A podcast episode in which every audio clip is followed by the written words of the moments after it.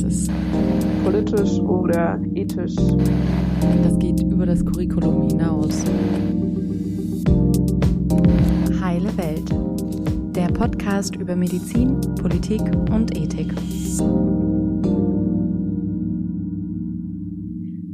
Hi, hier ist Madeleine und ihr hört gleich eine Folge zu Postkolonialismus und Medizin, die unser Teammitglied Alex aufgenommen hat. Zu Beginn aber noch eine kleine Info. Wir haben in den letzten Monaten ganz kräftig an unserem Format gearbeitet und in Zukunft wird die Interviewführung ein bisschen anders aussehen. In kurzer Zeit könnt ihr euch also wieder regelmäßig auf neuen Content und auf super inspirierende Personen freuen. Bis dahin erstmal ganz viel Spaß mit dieser Folge und bis ganz bald.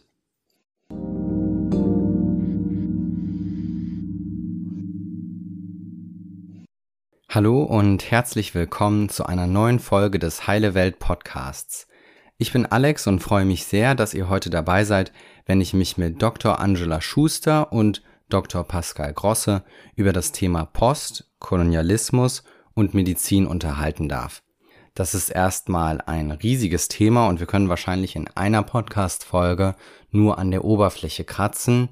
Trotzdem wollen wir zum Beispiel über historische Hintergründe sprechen, also was haben europäische Mediziner in den Kolonien gemacht und welche kolonialistischen Strukturen halten sich bis heute. Und dabei wollen wir besonders auf Fachbereiche wie Tropenmedizin und Global Health eingehen und darauf, wie man Forschung und Lehre heute kolonialismuskritisch betrachten kann. Also ziemlich akademische Themen, aber wie ich finde auch sehr wichtige, da ja gerade Punkte wie Rassismus und Kolonialismus im Medizinstudium viel zu kurz kommen. Ich freue mich deshalb, Dr. Angela Schuster begrüßen zu können. Sie ist promovierte Ärztin, Epidemiologin und forscht aktuell am Institut für Allgemeinmedizin an der Charité in Berlin, unter anderem zu Themen wie reproduktiver Gesundheit und Rassismus als sozialer Determinante von Gesundheit. Schön, dass Sie dabei sind. Ja, freue mich auch sehr. Und ich habe heute tatsächlich noch einen zweiten Gast, und zwar darf ich als Experten für die historischen Hintergründe zusätzlich den Neurologen, ebenfalls an der Charité in Berlin und gleichzeitig Historiker mit dem Fachgebiet Geschichte der Biopolitik, Dr. Pascal Grosse begrüßen. Herzlich willkommen. Ja, schön, dass ich dabei sein darf. Sie beide organisieren zudem die Umsetzung des Faches Global Health im Humanmedizin-Curriculum der Charité. Deshalb wollen wir auch darauf zu sprechen kommen und auf die Studiensituation in Deutschland. Zu Beginn würde ich die Frage stellen, wie Sie beide eigentlich dazu gekommen sind, sich mit Medizin im globalen Kontext zu beschäftigen.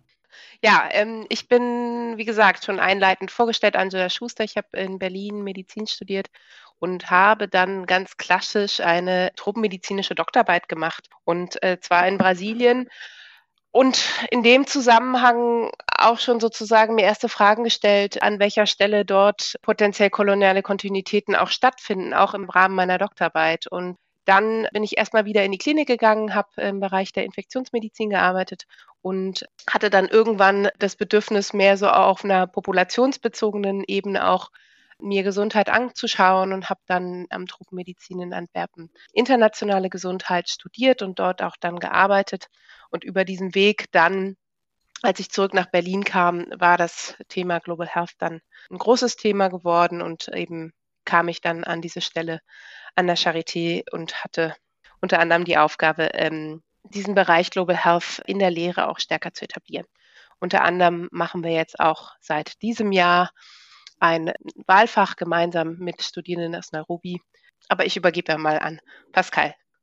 Ja, vielen Dank. Ich habe ein bisschen anderen Weg genommen, habe mich unter anderem mit der Geschichte der Psychiatrie während des Nationalsozialismus befasst. Das war Folge meines äh, Zivildienstes an einer großen äh, psychiatrischen Klinik. Und tatsächlich war dann irgendwann der wissenschaftliche Rassismus, wenn es, man es denn so nennen möchte, ein, eine theoretische Fundierung oder zumindest eine Legitimationsstrategie für Massenmorde während des Nationalsozialismus und dann ist der Weg zur Geschichte des Kolonialismus nicht mehr allzu weit. Ich habe dann tatsächlich auch meine Promotion im Fach Medizingeschichte zum Thema Kolonialismus und Eugenik gemacht. Aber der übergeordnete Gesichtspunkt ist der der Biopolitik. Das heißt also, wie der menschliche Körper zu einem Instrument, zum Gegenstand der politischen Betrachtung geworden ist, beziehungsweise auch als ein Instrument der Politik selbst zu gelten hat in der modernen Gesellschaft. Soweit dazu. Also was mir dazu einfällt, ist, dass ich auch am Anfang am Anfang der Recherche es etwas kompliziert fand mit den ganzen Begriffen, wie Sie auch gerade angesprochen haben, Global Health, International Health, letztendlich Tropenmedizin, die auch ähnliche Punkte bearbeitet. Deswegen würde ich vielleicht mit der Frage anfangen, wenn es sowas wie International Health gibt, wozu brauchen wir Global Health? Was ist der Unterschied? Was macht es besonders? Ja, ich glaube, das ist wichtig, sich genau dieser Historie mal anzunehmen und zu schauen, aus welcher, welchem Hintergrund ist eigentlich dieses Fach entstanden. Es gab zum einen die Tropenmedizin, die ja bereits genannt wurde, sozusagen die Medizin für die Tropen und in den Tropen, mit dem Ziel auch der sozusagen Gesundhaltung der kolonial oder kolonisierten Bevölkerung. Parallel dazu hat sich unter anderem mit Virchow und in Berlin die Public Health, also die öffentlich, dass die öffentliche Gesundheitsversorgung entwickelt, die sozusagen dazu da war, Gesundheit eben auch auf einer populationsmedizinischen Ebene zu betrachten. Mit der Entwicklung der oder mit der, mit der zunehmenden Rolle der Entwicklungszusammenarbeit hat sich sozusagen dieser Ansatz der Public Health, aber auch der ganz klinischen Unterstützung ausgeweitet auf eine Medizin für die ehemaligen Kolonien, also für den globalen Süden.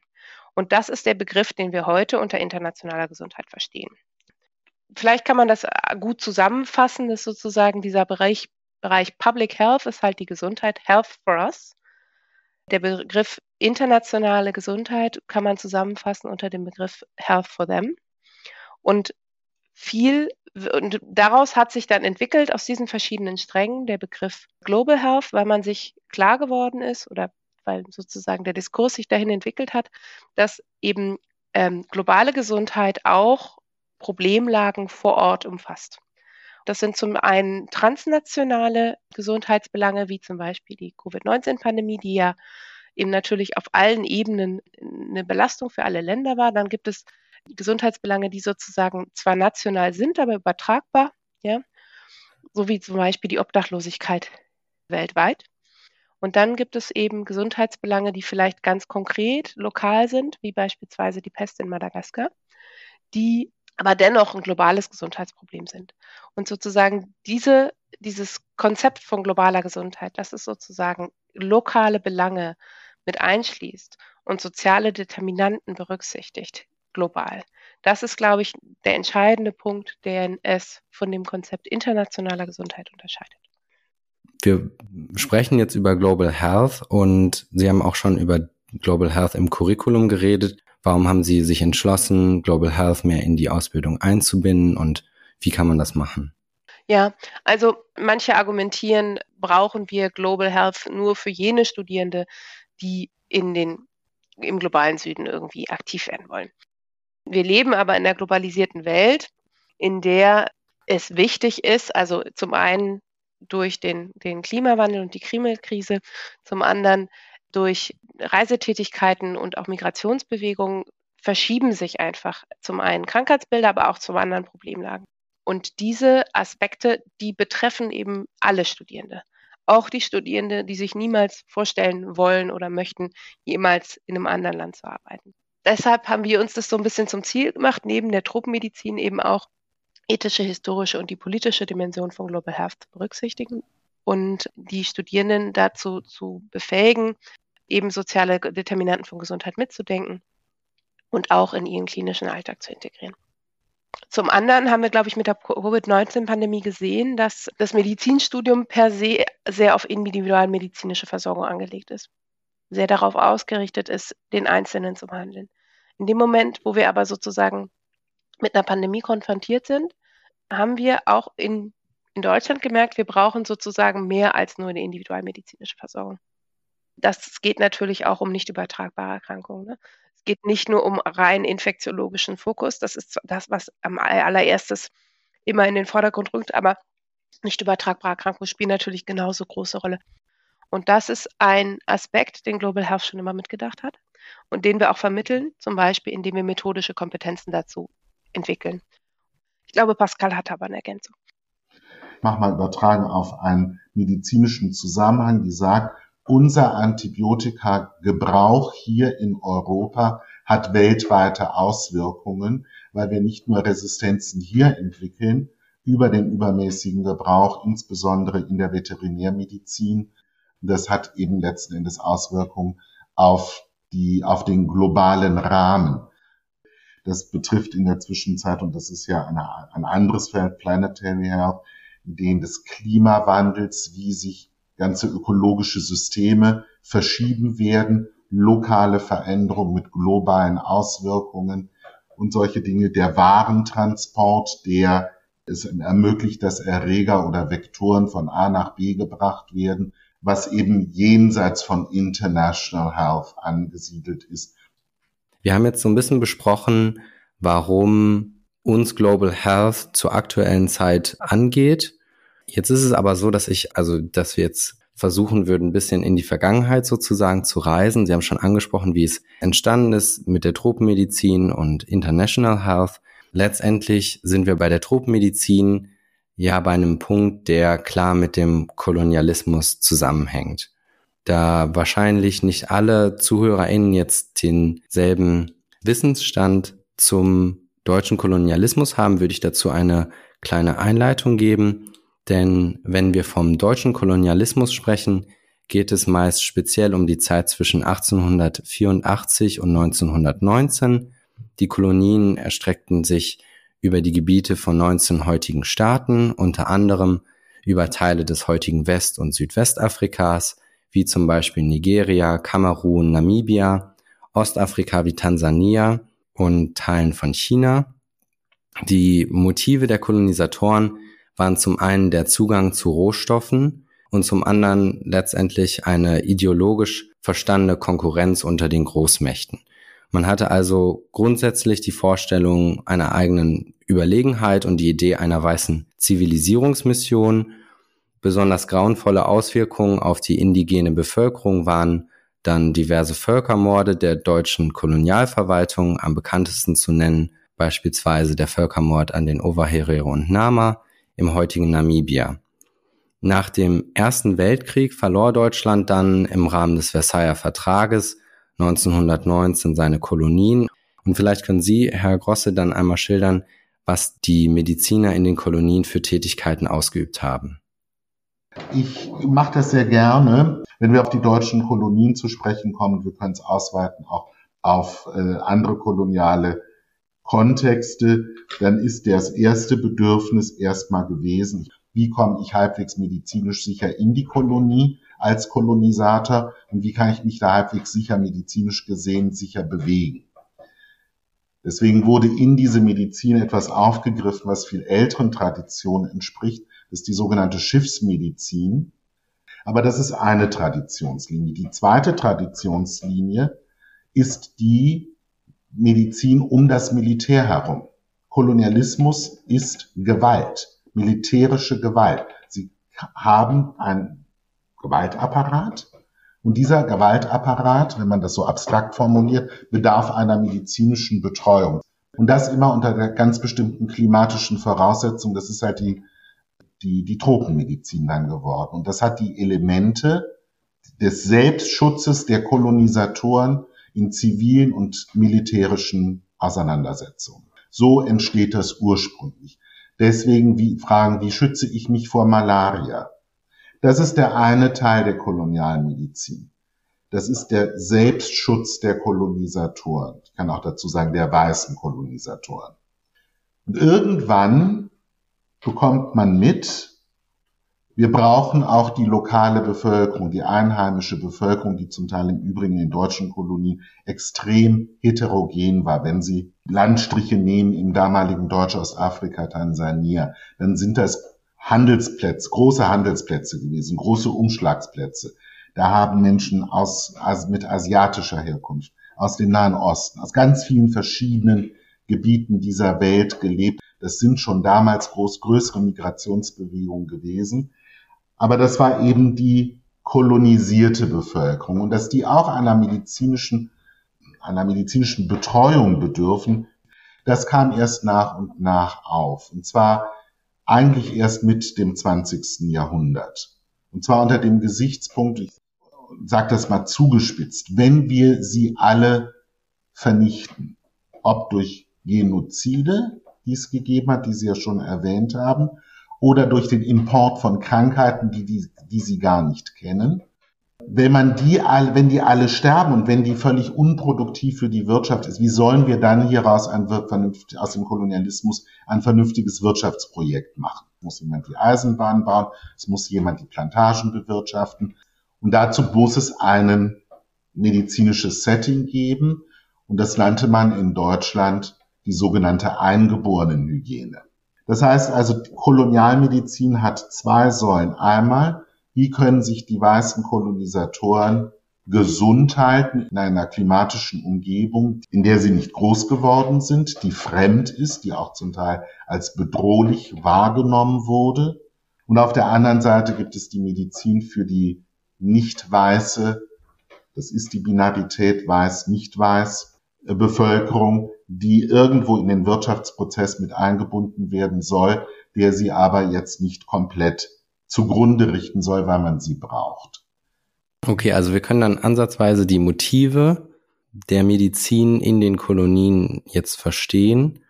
Ein weiteres Motiv letztendlich wäre vielleicht noch die Legitimation von den Machtstrukturen. Ja, das ist ein, wäre übersetzt ein biopolitischer Begriff, weil die Gut, sie können die Machtstrukturen natürlich durch das Militär zementieren, durch eine militärische Übermacht. Das ist ja auch überwiegend so passiert. Sie können es sozial-kulturell verankern. Nehmen Sie so etwas wie ein Kastensystem. Das heißt also, Sie kreieren unterschiedliche Gruppen von Menschen und Sie weisen unterschiedlichen sozialen Status den einzelnen Gruppen zu. Und Sie können das machen, was dann aus einer biopolitischen Perspektive dominant wurde. Sie nehmen nicht Kasten oder kastenähnliche Konstrukte, sondern sie nehmen ein biomedizinisches Modell, und zwar das der Rasse beziehungsweise der Rassen.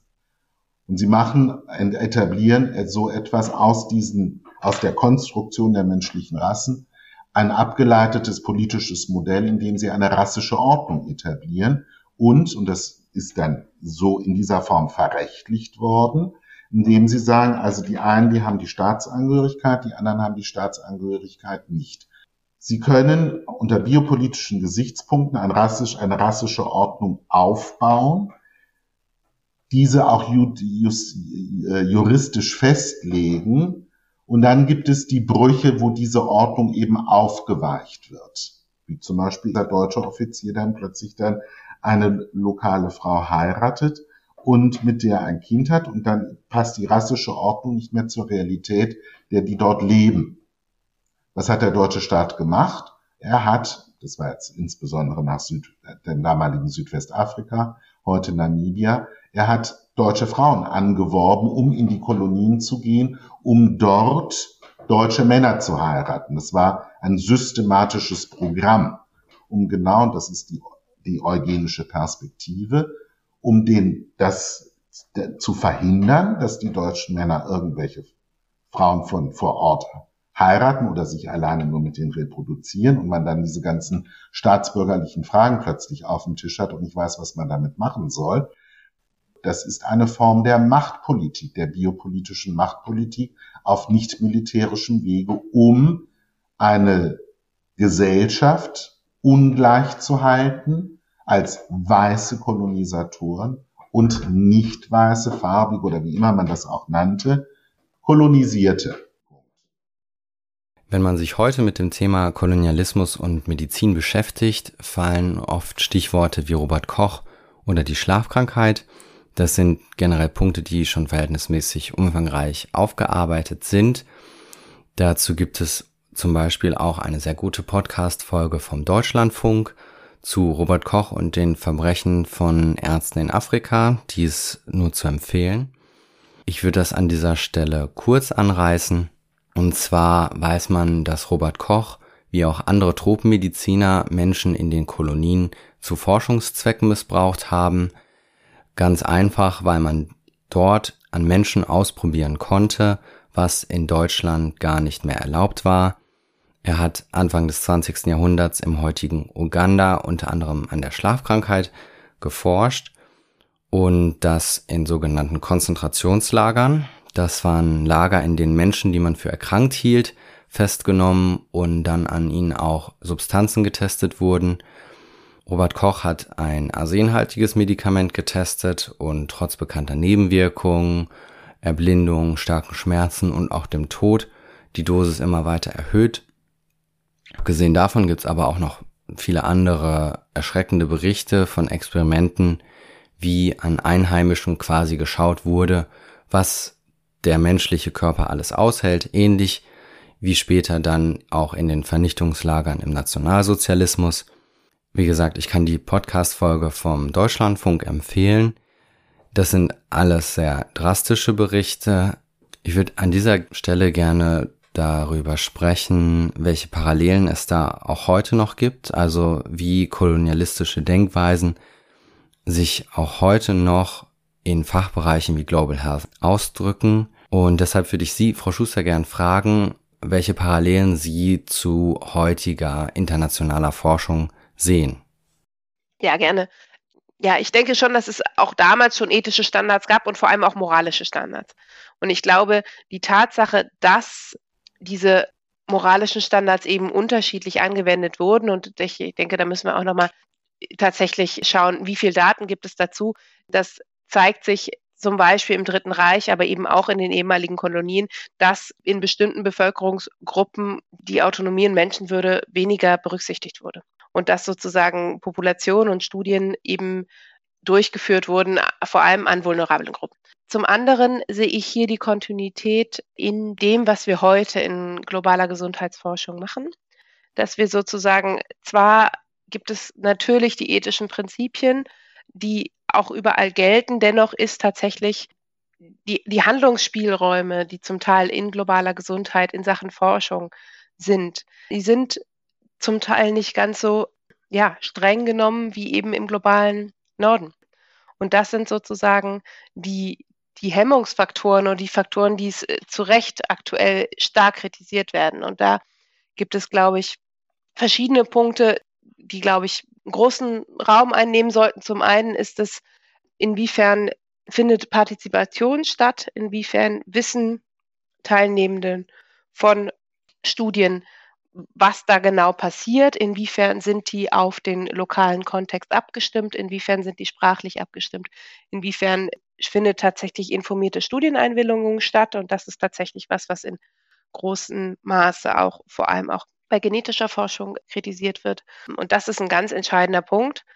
Das ist eigentlich auch der entscheidende Punkt, wenn wir Studien durchführen, seien das jetzt Arzneimittelstudien oder anderen Studien, müssen wir genau auf diese Population uns beziehen, die vulnerablen Gruppen und schauen, wie schaffen wir es, dass diese Populationsgruppen tatsächlich berücksichtigt werden in jeglicher Form von Studie. Das ist ein Problem, was wir nicht nur im globalen Süden haben, sondern das haben wir schon durchaus an jeder Stelle. Und da ist manchmal die, die Quintessenz vielleicht einen kürzeren Text zu verfassen, der deutlich einfacher ist, der vielleicht manche Sachen weglässt, aber dafür wirklich an der Bevölkerung, mit der ich mich beschäftige, nah dran ist. Und ich denke, das ist schon was, was wir jetzt auch in den letzten Jahren gelernt haben.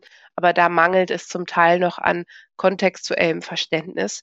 Zum anderen gibt es das Problem der Expertise und Infrastruktur. Und auch da sehe ich eine Kontinuität im Vergleich zu der äh, historischen Tropenmedizin. Es gibt natürlich ein klares Ungleichgewicht in Sachen Expertise und Infrastruktur in Bezug auch die ungleiche Verteilung von zeitlichen Ressourcen. Wissenschaftlerinnen hier haben die Möglichkeit, sich in der Regel Ganzzeit auf ein wissenschaftliches Projekt zu konzentrieren. Das ist in, im globalen Süden heute häufig nicht der Fall und somit entsteht dadurch allein schon Ungleichgewicht und genauso ist auch das Bewusstsein, glaube ich, für die lokalen Kontexte relativ gering. Ne? Also das Bewusstsein für Infrastruktur vor Ort, was ist machbar, was ist nicht machbar. Damit sind wir jetzt etwas darauf eingegangen, was sich in heutiger globaler Gesundheitsforschung und generell in Gesundheitsforschung ändern sollte, also mehr Partizipation von vulnerablen Gruppen, bessere Studienaufklärung. Sie haben auch angesprochen, dass es damit zusammenhängt, dass sich Forschende zu wenig mit der realen Situation vor Ort auseinandersetzen. Das sind dann Parallelen zu Tropenmedizin in der Vergangenheit. Koloniale Kontinuitäten finden sich aber ja auch in globaler Politik beziehungsweise globaler Gesundheitspolitik. Möchten Sie dazu noch etwas sagen, Herr Grosse? Die kolonialen Strukturen sind a priori auf Asymmetrie angelegt. Und zwar in allen Handlungsfeldern. Ob das jetzt juristisch ist, ob das die Ökonomie betrifft oder ob es die militärische Macht betrifft, egal wo man Basis, eine Gewaltherrschaft. Es ist die Frage, hat die Dekolonisierung es geschafft, diese strukturelle Asymmetrie zu beseitigen? Ich mache mal ein Beispiel Vereinte Nationen. Dort hat jedes, jeder Nationalstaat ein gleichberechtigtes Votum. Der kleine Inselstaat in der Karibik hat eine Stimme, die genau dasselbe Gewicht hat wie äh, die ehemalige Kolonialmacht Frankreich. Wenn man jetzt aber genauer hinschaut, sehen wir doch eine weiterhin strukturelle Asymmetrie, die der Reform bedürfte, aber nie reformiert wurde seit dem Zweiten Weltkrieg. Wir haben einen Sicherheitsrat. Dort werden die wirklich wichtigen Dinge behandelt. Und selbst dort haben wir eine strukturelle Asymmetrie mit permanenten Mitgliedern und nicht permanenten Mitgliedern. Und die Permanenten, die haben ein Vetorecht. Egal was dort passiert, das können sie blockieren. Das ist jetzt ein ganz simples, sehr gefälliges Beispiel, wie sich trotz Dekolonisierung in einem ganz wesentlichen Gremium der fast Weltregierung diese strukturelle Asymmetrie, die natürlich kolonial begründet war, gucken sich an, wer ständiges Mitglied im Weltsicherheitsrat ist, sind die großen Kolonialmächte plus USA. Nicht zu vergessen, Russland ist ebenfalls eine Kolonialmacht und das nicht erst seit dem Ukraine-Krieg. Das spiegelt sich dort wieder. Wenn Sie das jetzt übertragen auf andere Gremien von mir aus der WHO, oder da haben wir natürlich immer eine strukturelle Asymmetrie, nicht weil das institutionell so festgeklopft ist, sondern weil die Ressourcenverteilung asymmetrisch ist. Wer hat das Geld? Und diese ungleichen Ressourcen, Sie haben es in der Covid-Pandemie mit im Zusammenhang ja mit den Impfungen gesehen, wie das funktioniert, wer die Impfstoffe zuerst bekommen hat. Da wurde nicht eine Bedarfsanalyse gemacht, sondern dort, wo es Geld war, dort ging der Impfstoff. Ich finde, ein prägnantes Beispiel ist eigentlich die ganze Malaria-Forschung. Die erste Frage ist immer, für wen machen wir Malaria-Forschung? Machen wir das jetzt für die weißen Kolonisatoren, ich nenne es nochmal Stereotyp so, oder machen wir es für die, die eigentlich endemisch davon betroffen sind? Malaria ist ein sehr gutes Beispiel, dass es sehr viele nicht pharmakologische Instrumente genutzt wurden, die nicht nur im in den sogenannten Tropen, sondern auch in Europa zu erheblichen strukturellen Eingriffen geführt haben. Äh, auch die Nordseeküste, da gab es im 19. Jahrhundert Malaria. Italien und viele Landstriche in Gesamteuropa mussten ja erst vor dem und mit dem und nach dem Ersten Weltkrieg malariafrei gemacht werden. Das heißt, das ist zum Beispiel ein Beispiel, wo man sehr viele Vergleichsmöglichkeiten hat, für Entwicklungen, die in Europa scheinbar funktioniert haben, denn wir haben keine autochtone oder so fast keine autochtone Malaria mehr, weil entsprechende Maßnahmen getroffen wurden. In vielen anderen Teilen der Welt ist sie nach wie vor die häufigste Erkrankung überhaupt und nicht nur die häufigste Infektionserkrankung. Da hat man wirklich sich engagiert, dass die Weltbevölkerung eine, eine reduzierte Krankheitslast für Malaria hat. Ich würde sagen, nein, es war nicht so interessant, anderes war wichtiger und wo dort wurde sehr viel mehr investiert. Und das finde ich ist ein ganz gutes Beispiel, die Malaria, wie möglicherweise solche asymmetrischen Ressourcen zu eben sehr unterschiedlichen Ergebnissen geführt, also Ressourcenverteilung zu sehr unterschiedlichen Ergebnissen geführt haben. Vielleicht nochmal ergänzend dazu. Ich glaube, es ist nochmal wichtig, auch den Hörerinnen und Hörern klarzumachen, wie Tropen definiert sind. Also wir haben häufig diesen Begriff, dass das sind die Regionen, die sozusagen geografisch zu den Tropen gehören. Und damit assoziiert man dann eben bestimmte Erkrankungen. Das Paradebeispiel dafür ist Malaria. Wir haben heute Regionen, die geografisch als Tropen zu definieren sind, de facto aber völlig malariafrei sind. Das ist zum Beispiel große Teile von Nordaustralien. Gleichzeitig haben wir Regionen, die früher massive Malaria-Problematiken hatten, beispielsweise in, im gesamten Bereich in Norditalien, die geografisch eben nicht zu den Tropen gehören. Das heißt, letztendlich ist dieser Begriff der Tropenmedizin oder der Begriff des, der Tropen auch eine Zuschreibung von Medizin eben für die Menschen in den kolonisierten Gebieten. Und daher haben wir auch diesen Fokus auf Infektionserkrankungen. Wenn man diesen Begriff Tropen mal googelt, dann kommt als allererstes Mensch in so einer Vollmontur zur Ebola-Bekämpfung. Mücken sieht man dann, Schlangen und häufig dann auch noch eine Person, meistens ein, ein weißer männlicher Arzt, der sich um ein schwarzes Kind kümmert. Das ist der Begriff, den wir mit Tropenmedizin verbinden. Und das ist aber tatsächlich nicht das, was Tropen eigentlich ausmacht. Das ist sozusagen eine ideologische Verblendung von diesem Begriff, der eben den kolonialen Hintergrund hat. Und das ist, glaube ich, nochmal wichtig klarzustellen, wenn man jetzt über die Eradikation der Malaria in den USA oder in, in Europa spricht, was vielleicht, wenn man sich noch nicht so viel damit beschäftigt hat, erstmal nicht so intuitiv wirkt. Wir haben letztendlich jetzt über globale Gesundheitspolitik geredet, globale Gesundheitsversorgung und ein paar Punkte angesprochen, was sich ändern sollte oder was man beachten muss. Haben Sie dazu noch was zu ergänzen? Ja, ich kann gerne noch mal was zu der Finanzierung sagen und auch zu diesem Konzept der Kolonisierung of the Mind. Letztendlich ist es so, dass ein Großteil der Global Health Projekte, sei es nun staatlich gefördert oder auch durch Philanthropen aus dem globalen Norden stammt, damit einhergeht eben, dass äh, die Planung dieser Projekte, die zum Teil sehr kurzfristig ist, und die Führung dieser Projekte häufig auch de facto im globalen Norden liegen. Und Projektpartner aus dem globalen Süden sind dann Projektbeteiligte, zum Teil mittlerweile immer mehr mit Finanzierung, aber das ist tatsächlich problematisch, weil also Forschungsinstitutionen, die meisten Forschungsinstitutionen im globalen Süden sind ausschließlich drittmittelfinanziert. Das heißt, wir haben da keine Möglichkeiten, Forschung kontinuierlich zu betreiben und das über Hausmittel zu überbrücken. Das heißt, wenn wir als Kooperationspartner keine verlässlichen Finanzierer von Forschung sind, dann führt es eben zu Lücken und zu problematischer Umsetzung dieser Forschung. Ein anderer Punkt, der vielleicht noch wichtig ist, ist dieser Begriff der Kolonialisierung letztendlich von innen. Es ist so, dass die meisten Global Health Forschenden ihre Ausbildung an exkolonialen Instituten, äh, an groß, meist großen europäischen Truppeninstituten, also dort ausgebildet wurden. Diese Institute haben in der Regel einen kolonialen Ursprung und vermitteln zum Teil auch tradiertes Herrschaftswissen. Und dieser Prozess wird eben diese Colonization of the Mind genannt. Das ist ein Begriff, der letztendlich sagt, es gibt eine Kanalisierung mentaler Prozesse durch, durch Bildungssysteme, welcher beinhaltet, dass eben koloniale Narrative weiterhin bestehen. Und ein Beispiel, das ich jetzt sozusagen persönlich mitbringen kann, ist, dass in meiner Ausbildung am Institut für Tropenmedizin äh, es waren überall an den Wänden historische Darstellungen von afrikanischen Frauen mit nacktem Oberkörper.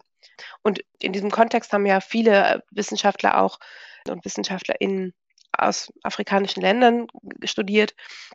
Und letztendlich verfestigt dieses Beispiel die Vorstellung davon, dass, also die, oder das stereotype Bild von der afrikanischen Frau als minderwertig, als wild und als Objekt sexueller Begierde.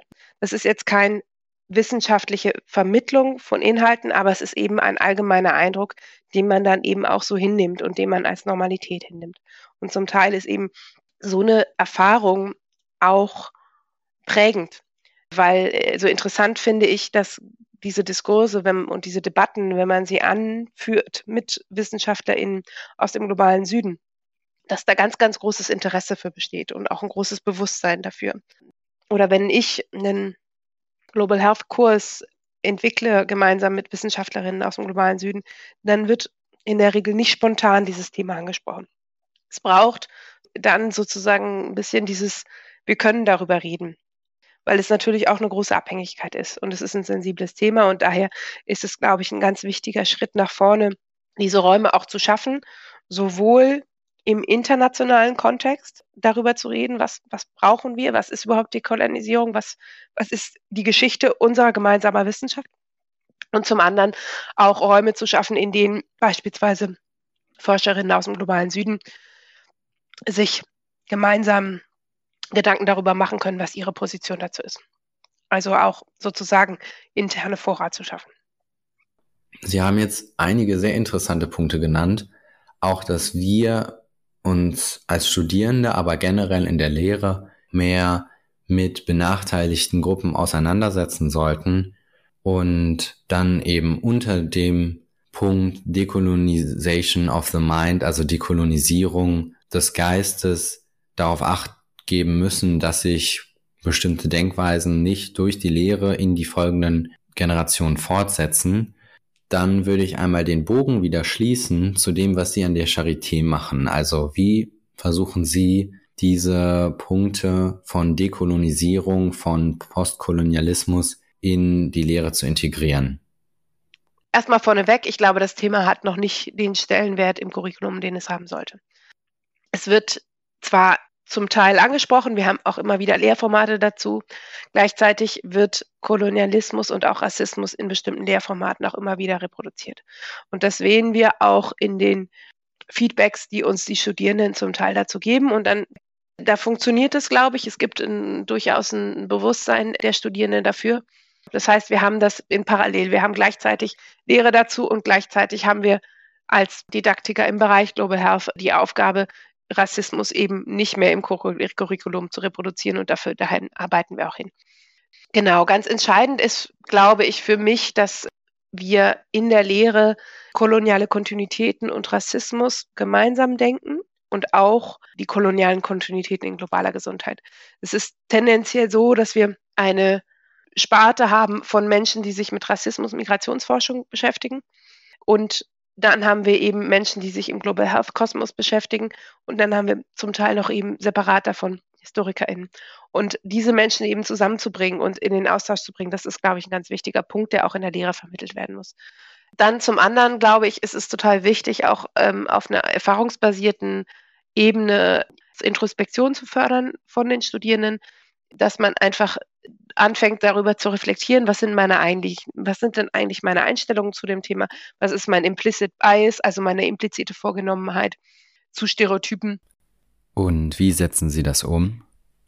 Dafür kann man zum Beispiel Critical Incidence Analysen nutzen. Das machen wir regelmäßig. Dann nimmt man sich einen Fall vor, wo man eben einen Konflikt sieht und diesen versucht zu analysieren, eben auch aus, aus, den, aus dieser Perspektive. Neben dem ist es mir, glaube ich, ziemlich wichtig, dass man eben auch die Empirie, die es zu diesem Thema gibt, vermittelt. Also wir haben nicht besonders viele Studien in Deutschland zu Rassismus und den Wirkungen, Auswirkungen von Rassismus als sozialer Determinante für Gesundheit, aber es sind zunehmend mehr und ich finde es wichtig, diese Aspekte wirklich im Unterricht zu vermitteln und eben nicht nur zu vermitteln als ein Thema, was Individuen beeinträchtigt, sondern auch ein Thema, was als strukturelles Problem verankert ist und was eben auch auf struktureller Ebene beeinträchtigt und traumatisiert. Ich würde noch was ergänzen, wenn möglich. Sie haben gefragt, wie kommt man zu einer Dekoloni dekolonialen Haltung? Ich würde es mal so ausdrücken. Also wie kann man Global Health dekolonisieren? Dazu gibt es eine Vorbedingung. Die Vorbedingung heißt, man muss sich überhaupt, überhaupt dieses Zusammenhangs dieser historischen Kontinuitätslinie überhaupt erstmal bewusst sein.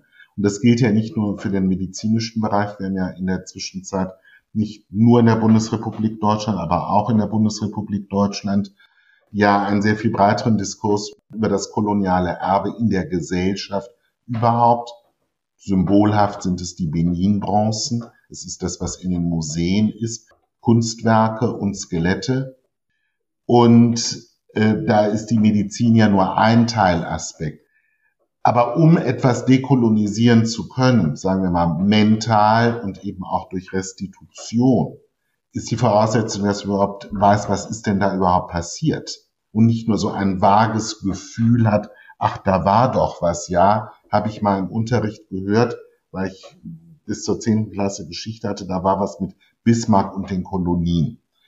Aber weiter reicht das eben nicht und das ist in der Bundesrepublik Deutschland altersunabhängig, was etwas damit zu tun hat, dass Deutschland seit 1919 keine Kolonien mehr hatte. Das sind über, Jahr, über 100 Jahre zurück. Das heißt, die Voraussetzung, um zu dekolonisieren, ist ja, also mental, ist, dass man überhaupt weiß, worum es geht.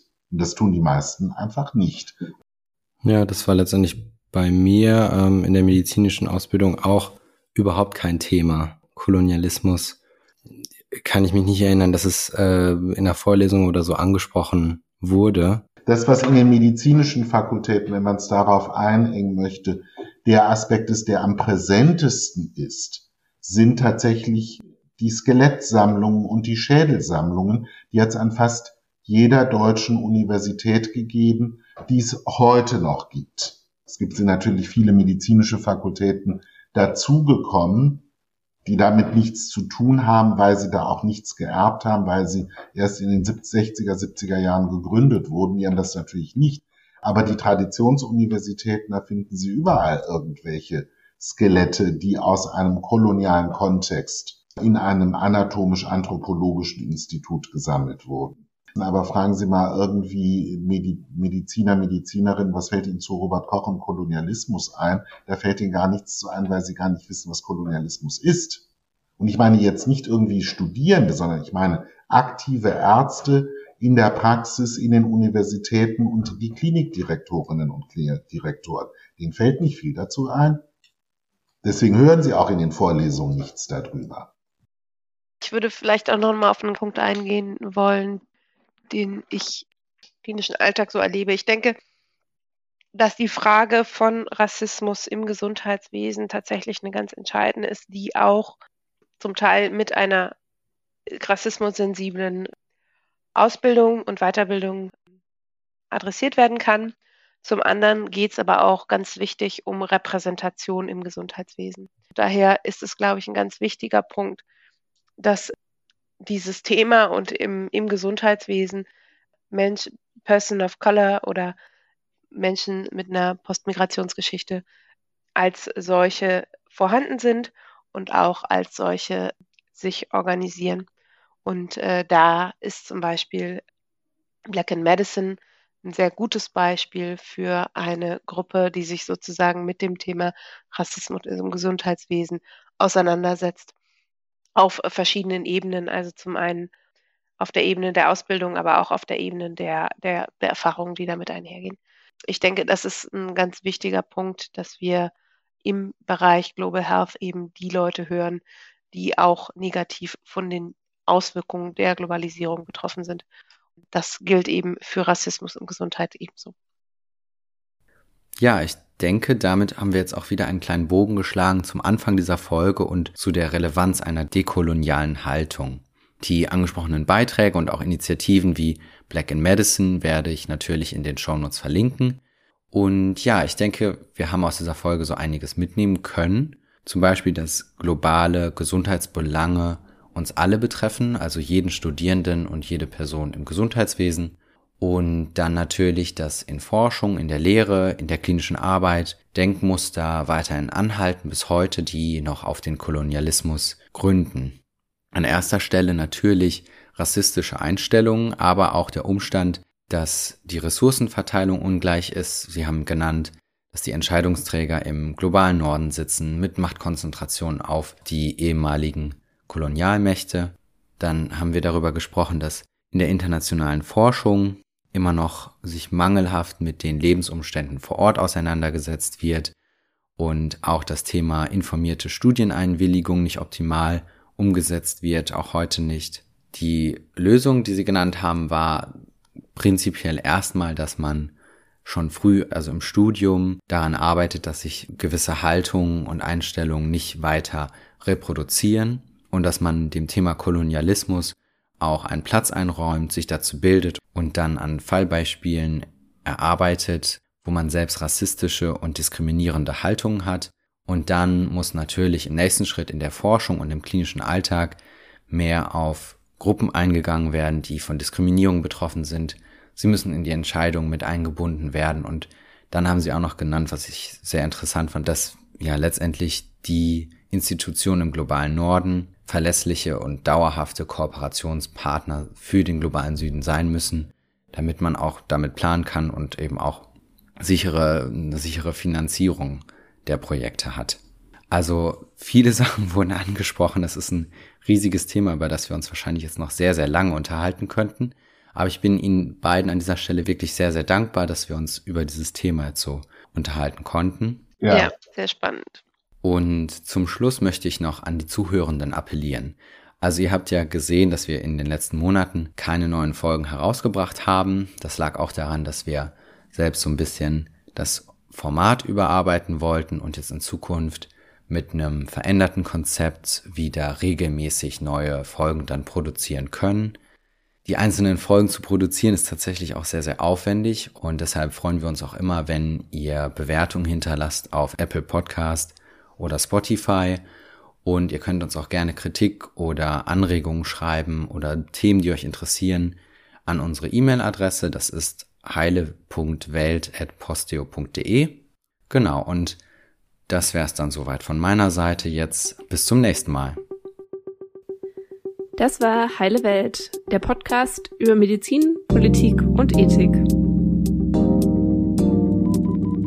Ihr immer auf dem Laufenden bleiben wollt, dann folgt uns auf Social Media oder schaut auf unserer Webseite heileweltpodcast.com vorbei.